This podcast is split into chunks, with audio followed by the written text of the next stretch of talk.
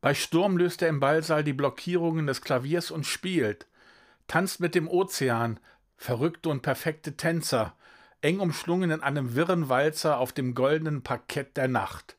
Oh yes. Wer ist dieser verrückte Bändiger des tosenden Elements? Unerschrocken und genialisch gleichermaßen, dieser Künstler, dessen Ruf sich in Windeseile über die Weltmeere ausbreitet.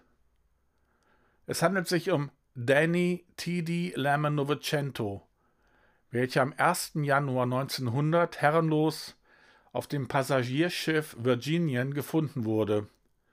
Und zwar in einer Zitronenkiste der Firma T.D. Lemons, die dann praktischerweise gleich einen Teil seines Namens ausmacht. Und Novecento hängt natürlich mit dem bedeutsamen Geburtsdatum selbst zusammen.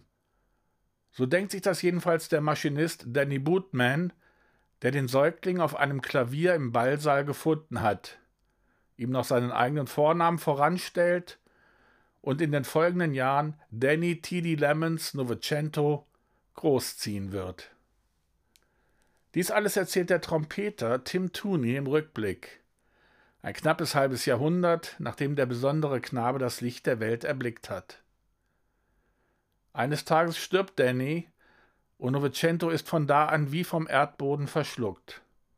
Dann, eines Tages, kehrt er als jugendliches Klaviertalent plötzlich zurück. Er versteht es, das Publikum mit seiner Kunst zu begeistern, gleichermaßen mit tradierter Unterhaltungsmusik wie mit Jazz-Improvisationen, die seinen legendären Ruf begründen sollen. Er wird dadurch so populär, ohne dass er jemals dieses Schiff verlassen wird, dass davon in der Ferne der große Jazzpianist Jelly Roll Morton hört und sich mit Novecento ein Duell liefert, das Novecento am Ende gewinnt.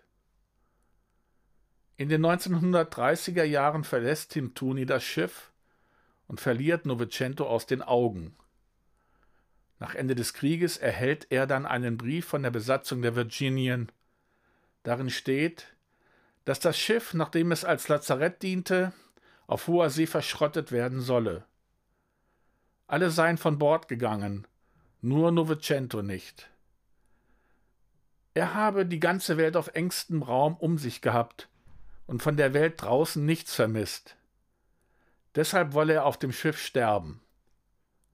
Toni versucht ein letztes Mal Novecento davon zu überzeugen, mit ihm an Land zu gehen. Novecento, die Legende des Ozeanpianisten, ist ein Monolog des italienischen Schriftstellers Alessandro Barrico, der 1994 erschien und seitdem die Spielpläne der Theaterbühnen weltweit bereichert. Barrico feiert die Kreativität und die Kraft der Einbildung. Götz van Ooyen hat den Text im Jahre 2000 entdeckt und wollte ihn ursprünglich in einer Lesung vorstellen, einmalig, ohne den Gedanken an eine Wiederholung.